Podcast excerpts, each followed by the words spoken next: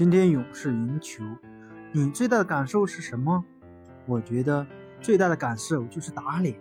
上半场，我觉得科尔是疯了，特别是把考辛斯和杰雷布科放在场上，被猛龙队的替补真是打得不要不要的。两个人防守速度较慢，特别是杰雷布科对于外线的防守简直是糟糕。考辛斯可以站在内线，但是他无法兼顾速度较快的后卫，所以在第二节的时候一下就被反超了十分。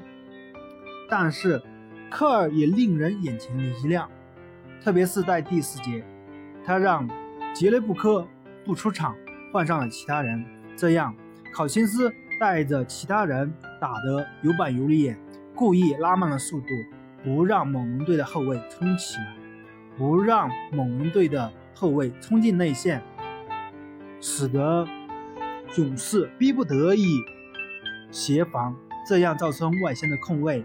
减少了猛龙队外线投篮的机会，这是科尔的变化。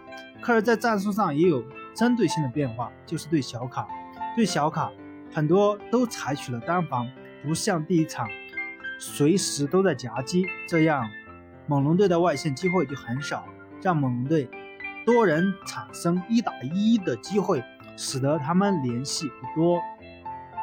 另外就是对其他人的防守。也有很大的针对性，特别是前一场发挥出色的西亚卡姆，勇士队针对他的右手做出了很强的针对性的防守，他十八中五，仅得十二分。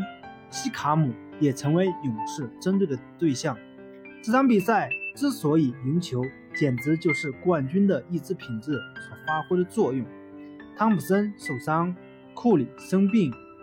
以及伊戈达拉也返回更衣室，以及鲁尼的受伤，整支球队都伤了个遍，还赢得比赛，不是意志品质，不可能拿下这么坚硬的比赛。猛龙队呢？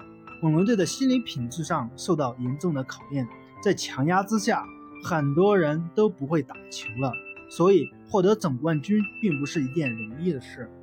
对于下一场比赛来讲，我觉得猛龙队应该做到最差的打算，就是汤普森和鲁尼都可以出场，因为大家可以看到，汤普森以及我们的死神在赛后在更衣室通道中等待球员，和他们一一击掌，特别是汤普森还走路，而且汤普森受伤之后，而且还防守了几个回合。我觉得汤普森的受伤情况不是特别严重，如果特别严重，他在受伤的第一个回合就应该支持不了。之所以有网上传出汤普森是因为腿筋紧张，而不是腿筋拉伤，这样有可能汤普森在下一场极可能复出。这样的话，勇士心理、身体上都占据很大的。心理优势，那么猛龙队的压力就会很大。你觉得呢？我觉得纳斯教练不会有很大的改变，因为这场比赛完全是出乎他的意料。而且大家都知道，猛龙队在东部打的那么多场比赛，纳斯教练做的改变真的很少。最主要的改变是小卡的使用，是让他防守还是让他进攻？其他人也就那样了。你觉得呢？欢迎大家踊跃的点赞评论，谢谢大家。